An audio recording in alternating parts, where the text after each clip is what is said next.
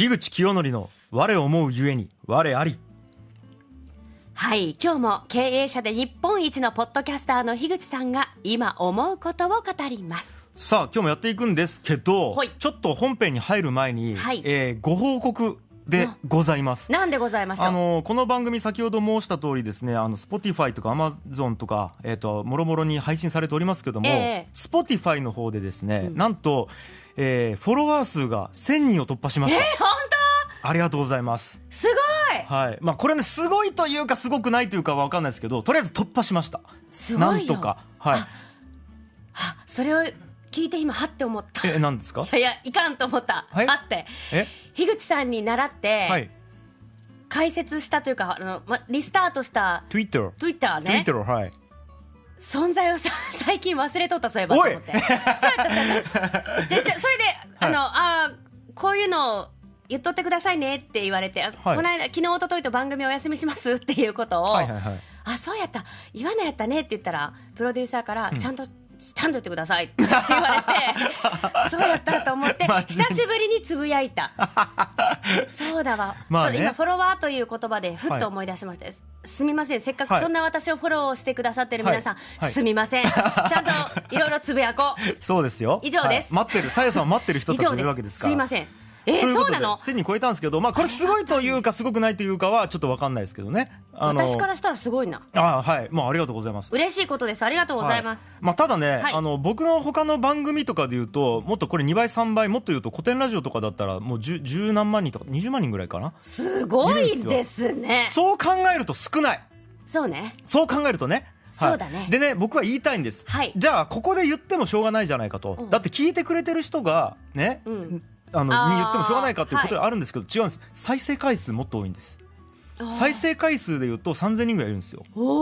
だから聞いてるのにフォローしてないっていう方が不届き者がいらっしゃいます。いいですか？あら。はい。皆さん今からですね、まあ、ああのアップルでも何でもいいです。あのスポティファイでもいいんで聞いてまずいただいてるのはありがとうございます。じゃあその上でフォローするっていうボタンがありますので、うん。そこをポチッと押していただくとですねより便利に聞けるようになるので。なるほど、確かにね、はい。私のようにフォローの仕方を知らなくてやってなかったって人もいるかもしらんしね。そうですね、うん。まあそれはもうしょうがない。もう無知であることは罪ではないので。そうね。しょうがないんですけども。それ自覚してたら罪じゃないもんね。そうです今覚えましたね？ただ、はい。この言葉を聞いたあなたはすぐにフォローしてください。はい。はい、ということで、あのーまあね、あの、さえさんのツイッターもはいともにね、そうそう更新しないとね。そうよ。なんでやりたいと思うんですけども、はい。じゃあ、えっ、と、今日はね、先にタイトルを発表します。はい。えー本日のお題はこちら。車に構える？構えないっていう、お車に構える構えないっていうタイトルなんですけど、はい。あの、これ実はね、あの、とある、えーネットメディアの記事のタイトルなんです。はい。でこれあのデイリーポータル Z さんっていうもう超有名な、ねえっとウェブのサイトがあるサイトっていうかあのコンテンツがあるんですけど、はい。その中であのこういう記事がありました。うん「車に構える構えないを1分ごとに切り替えるとどうなるか」っていう記事がえーあるんで、うん。まあ、もしねあのこれ、えー聞きながらでもいいし聞いた後でもいいんですけど皆さんに読んでほしいんですけど、はい。とても面白い記事です、はい。であの、まあ、せっかくなんで軽く紹介すると、はい。何かある同じものを見て、うん。1分間車に構える立場から見る。うん。要はそのちょっと皮肉っぽいバカにするような見方をするっていうことですね車に構える、はい。でそれ1分バーって思うこと言うじゃないですか、うん。その後はいっつったら1分間車に構えずにうん。ポジティブな視点から見るっていうことをやると、はいはい。これをちょっとゲーム的にやるっていう企画なんですね。でその記事の中でやられてたのが例えばタピオカミルクティー。はい。これをじゃあ車に構えてみてください。どうぞってやったらうん。例えばタピオカとかいらなくない？とか、うん。ミルクティーで普通にうまいのにわざわざタピオカ入れる意味なくない？とか、うん。いやいやこんなん流行りもんでしょ？とか、うん。いやこんなん買うために並ぶ必要なくね？みたいなはあ。のが出てくるわけです。はい。で「はい終わり!」っつって「さあじゃあ、えっと、素直にうん。ポジティブに見てください」って言ったら「うん。僕実は甘いの好きなんですよね」うん。とか「ストロー太いのってこれめっちゃ考えられてますよね」とか、すいません。うん。とか、あとなんかパッケージよく見たらここにこだわりありますねとか、うん。えこれ会社ロサンゼルスのなんだみたいなあ。めっちゃいろんないいところが見えてくるわけです、他の例で言うとはい。あの一番有名なモノの消しゴムあるじゃないですか、モノ消しですよねいわゆる、えモノっていうメーカーの消しゴムあメーカーじゃない。ブランドの消しゴムあるんですけど、うん。じゃああれやってくださいって言ったら今度はじゃあ、えーポジティブ側で言うと、うん。これやっぱ色合いがシンプルでいいよねとか、うんうん。やっぱこうカバーにちょっとした工夫あるよねとか、うん。いやー変わらないデザインで隙がないよねみたいなことが出てくるわけです、うんうん。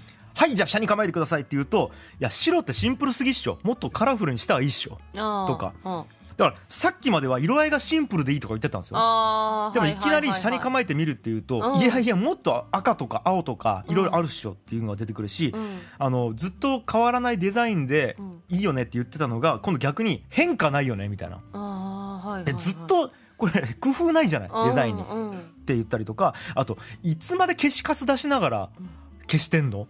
みたいな。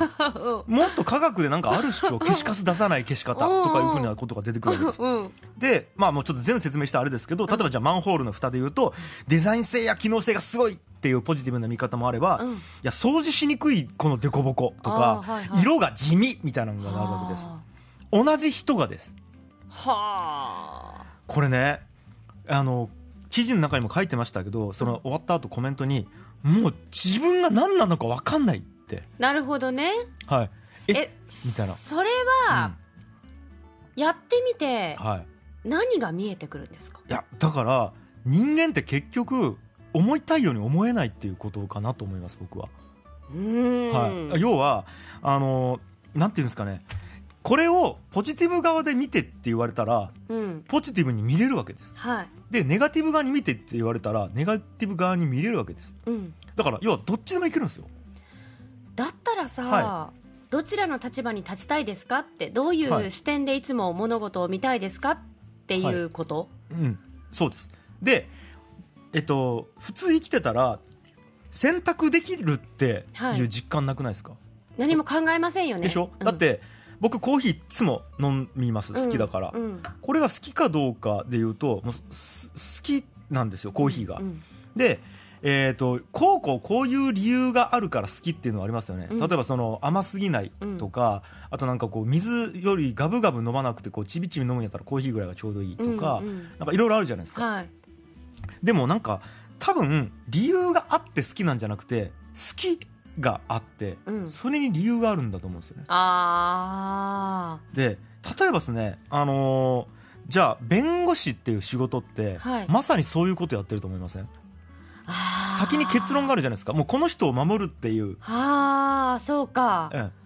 仕事だから、うんうん。えー、とだから依頼者に対して利益があるように利益があるうことを言って、はいはい。えっとね向こうにとって不利益になることを言うわけじゃないですか。あ弁護士って実はそれをやってるんです仕ー事として。なるほどね、だからでそれが、えー、と仕事として成り立ってるっていうことはう、ん。よよよく考えたらおかしくないですか？うん。だって弁護士って嘘ついちゃいけないですよ絶対に、うんうん。でしょ、うん。弁護士って、えー、と必ず法廷の場で真実しか言っちゃいけないのに、えこっちを守るってなったら絶対こっちに有利なことしか言えわないじゃないですか、これおかしくないですかっていう、うんうんうんでもなんかそれは多分人間ってそういうことができるんだなと思うんですよ。だから物事を右側から見て喋るか、左側から見て喋るかって、はい。どちらのポイントをはいピックアップするかっていうことそういうことです。よね。そういうことです。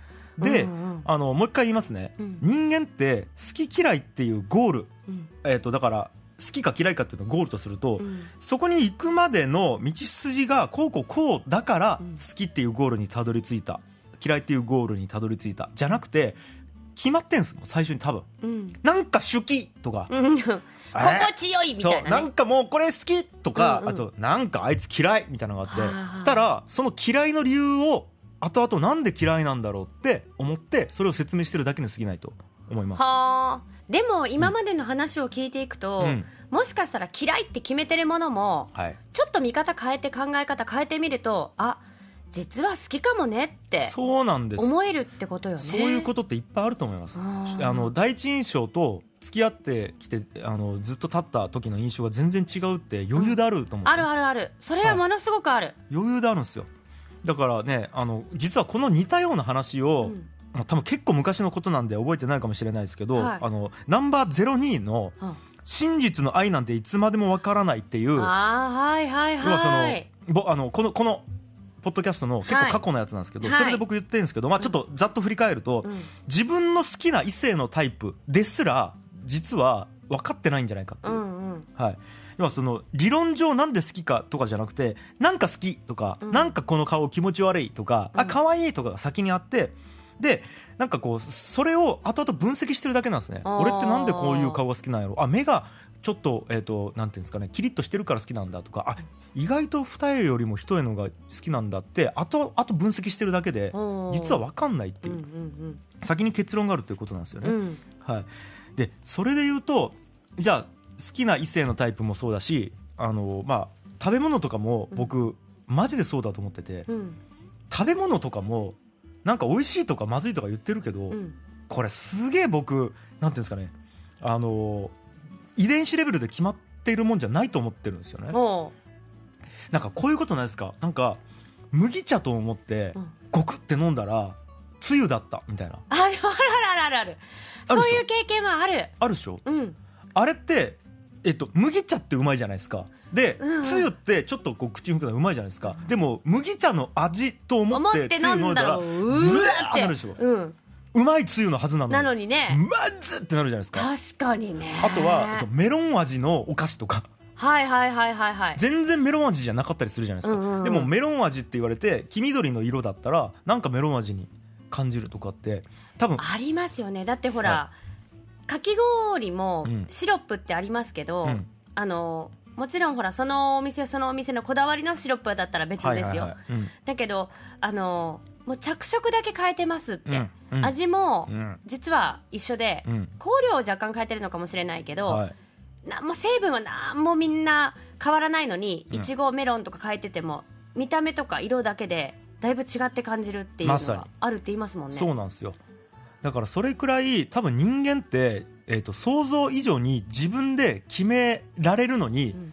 決められてない、曖昧な部分がすっごくあるんですそうね。だと思ってますめちゃくちゃ、うん。はい、でこれえっ、と味とかそういう目に見えないものもそうだし、うん。もっと言うと自分の過去の出来事とかもあ印象とか、えーと評価認識って自由に変えられると思うんですよあね。ほいやなんかもう本当にそうで例えば病気したっていう事実があったとするじゃないですか、うん。病気して入院したっていう事実は変わらないんですよ。う、うん。でもあのある時期からするとめちゃめちゃ不幸な体験だったうん。って思うこともできるし、ある時期からするとあそこで病気したことで、えー、と例えば体を大切にするっていう大切さが分かったとか、うんうん。これ病気してよかったって思うじゃないですか、うんうん。でもね病気とか最悪だって思うこともできるし、うん。だからある事実をどう捉えるかみたいなものもうん。めちゃめちゃ自由なんですよ、うんうん。自分あの本来は。うん。でも自由と思ってないから、うんもうこれは不幸だとかうん。決めちゃうっていううん。ことすげえあるなと思ってるんですでねめちゃめちゃ派生しますよ。うん。もう樋口は派生をするんです。はい。それはね 知ってる。驚かない。どんどん派生していくんですけども、えちょっとセルフイメージって言葉聞いたことあります？えセルフイメージ？セルフイメージです。もうその名の通りです。うん。自分をどう自己認識しているかということです、はうん、自分はこういう人間だっていう、うん。その自分が思ってるイメージがセルフイメージなんですけど、はい。例えば自分は、えー明るくて、えー人気者だって思ってるとか、うん。ああと、えー自分は頭がいいと思ってるとか、うんうん。自分は、えー人前に立つと緊張するタイプだと思ってるとか、はいはい。これがセルフイメージ、ええ多分皆さん何かありますよね。何かあると思いますよね。うん。これも、えーっと皆さんお持ちと思うんですけど、うん実はこんなのもね自分がどう思ってるかだけなんじゃないかと思ってるんですよ。はあどう思ってるかだけ。はい。ああでもそうかもね。幼少時代を思い出して浮かぶシーンってあると思うんです。はい。例えばじゃあ、えー聞いてみましょうか。さえさん幼少時代ってどういう女の子でしたか？幼少時代もどのぐらいがいいですか？あじゃあ小学生。小学生の頃、はいはい。低学年高学年？高学年。高学年、はいあ結構あのー人前に出るのがうん。苦じゃない性格でした。ほう。高学年になると。はいはいはい。であとはあのー今と変わらず熱しやすくて冷めやすいタイプだったので、はいはいはい。1週間に1回ぐらい将来の夢が変わっていました。なるほどなるほど、はいはいはい。今の話って、将来の夢が1週間ごとに変わっていったっていうのはおそらく事実だと思うんですよ、うん。それをまず熱しやすく冷めやすいって評価したじゃないですか、うんもしかしたらそれ熱しやすく冷めやすいからそうなってたのかうん。そうじゃないのかって評価できなくないですか？しかも熱しやすくて冷めやすいっていうのも人によってうん。どのぐらいのスパンか違いますよね。そういう。ことです。1日ごとに変わるのをそういうのか、はい。はい。3年ごとに変わるのをそういうのか。い。や、はい3年続けたら全然熱しやすく冷めやすいじゃないよ、うん没頭してるよっていうかもしれないけれど、はい。人によってはいやたった3年で変わるんだったらそれは短いよってなる例えば例えばじゃあドラマでもテレビでもあはい。アニメでも何でもいいですけどずっと見てたテレビ番組ってあります？あります。はい。ドクターースランプあられちゃん。をずっと見てたんでしょ？見てた。冷めてないじゃないですか。本当やね。ね、だから、えっと、熱しやすく冷めやすいって自分自己認識があるんですよ、うん。おそらく。で子供の頃もそうだったんじゃないかって思い出すと熱しやすく熱しやすく冷めやすいエピソードのうん。材料になりそうなやつを勝手にサーチしてるんです。ねはいはあだから、はいはいはいえっと私グーグルで、はいはい。えーさええー小学校高学年熱しやすく冷めやすいで検索するとバーッと出てくるから。ほらいっぱい出たっつってはいこれが証拠です熱しやすく冷めやすいんですって言ってるんです。なるほど。もしかすると私は熱しやすくさあ熱しにくく冷めにくいですっていうワードで検索したらそっちばっかり出てくるかもしれない。ああそしたらその時はい頑張っていたことで、そうい。う今につながってることがバーッと出てくるかもね、うん、ね。へえそこれうか。めめちゃくちゃあると思います。はい。自己認識ね。だと思いますで、まあ、またね、あのーこの辺も、えー、とまた過去で僕言ってるんですよ。あのナンバー15のはい。プロフェッショナルになるための方法っていうやつで、うん。あの名刺にデザイナーって書いたらデザイナあーーになれるっていう、ええその、はいはい。なんか引き寄せの法則的うんうなんものあるっていう話をしたと思うんですけども、あのこれマジでこれだしあと前回言った人間はストーリー理解する生き物、うんうん。こんなのも事象と事象と事象をつなげて勝手に私はこういう人間ですってつなげてるだけなんですよそうね、い。そうかもしれませんね。勝手に。うわー。だと思うんですよ。だから認識変えるだけで同じ人生を歩んでても自分ってこういう人間っていうのがうん。か書き換えることができるんです。思い込み次第なんです。でもせっかくだったら、プラスに自分も捉えたいしそういうことです。他人のこともプラスの面を見た方が絶対にお互いに幸せだしそっちの得なんですよ。好きになれるしね、はい。だだからもちろん全部、えー書き換えれるわけじゃないです。うん。例えば、身長3 0センチ伸ばすとかそういうのは無理です、まあそういうことじゃなくて、ね、だから、えー、と僕思うのはハードウェアは書き換え難しいんですけど、はいうん。ソフトウェアはいけます、うん認識だけ頭だけなんで。うんうんうん。だってないから、ね。本当の自分とか。そうね。で僕はあの古典ラジオっていうのをやってるんですけど、えー、と性の歴史っていうのがあるんですね、これあの18歳以下はちょっとあれなんですけど、うん。聞けないんですけど、うん。性にの歴史っていうのやったんですね、うん。これ性っておそらく僕らが思うめちゃめちゃ本能的な部分うん。の象徴みたいな、はい。食欲性欲睡眠欲みたいなのって本能レベルのもう頭文化関係なく本能だと思ってるじゃないですか、ええ。でもそんな性でも当時歴史国が変わると全然違う趣味趣向があるわけです。あーはいあじゃあ分かりやすく言うと、はい。はい80年代のファッションを思い出してください、うんうんうん。えー髪がなんかこう前髪くるってなってて、うんうんパーマで,、はい。で肩パッドガチャってなってて、うんうんうん。えー、と厚化粧でみたいなのあるじゃないですか、はいはい。あれが当時めっちゃ綺麗って言われてたんですよ、うん。今ダッサじゃないですか。はいはいはいはいだから人で人間遺伝子変わってるわけないですそうですね。だから好き嫌い美しい美しくないみたいなものも全部実は文化によって規定されてるっていうことなんですよね、はいはいはい。だからどういうことかというと同じ人間でも書き換え可能ということです。はあ。本来。ただね、うん。そんな書き換え可能って言ってもそのセルフイメージの書き換えがめちゃくちゃむずいとは思います。あの思ったより自分でコントロールできてないからセルフイメージを作るときに、そうか、はい、例えば僕は、えーと世界一の天才ですって思おうとしても思えないです、だってそうじゃないでしょって真相心理で分かってるから、うんうんうん。だから実はめちゃくちゃ難しいんですうん。書き換えって、うんただ書き換えられるっていうことを認識することが大事です多うんうん分まず。気づくってことです。これってもう絶対的なもんじゃなくてはい。今この瞬間仮でこういう価値観になってるだけなんだって気づくことがまず大事です。うんうんうんこれどうでもいいくないって思うことがおそらく大事。うんうんうんうん。うんは結局その最初の車に構える構えないになりますけど、あはい。どちらの立場にも立てるってことでしょ？そう立てます。じゃあどっちに立ちますかっていうのを決めれる自分でうん。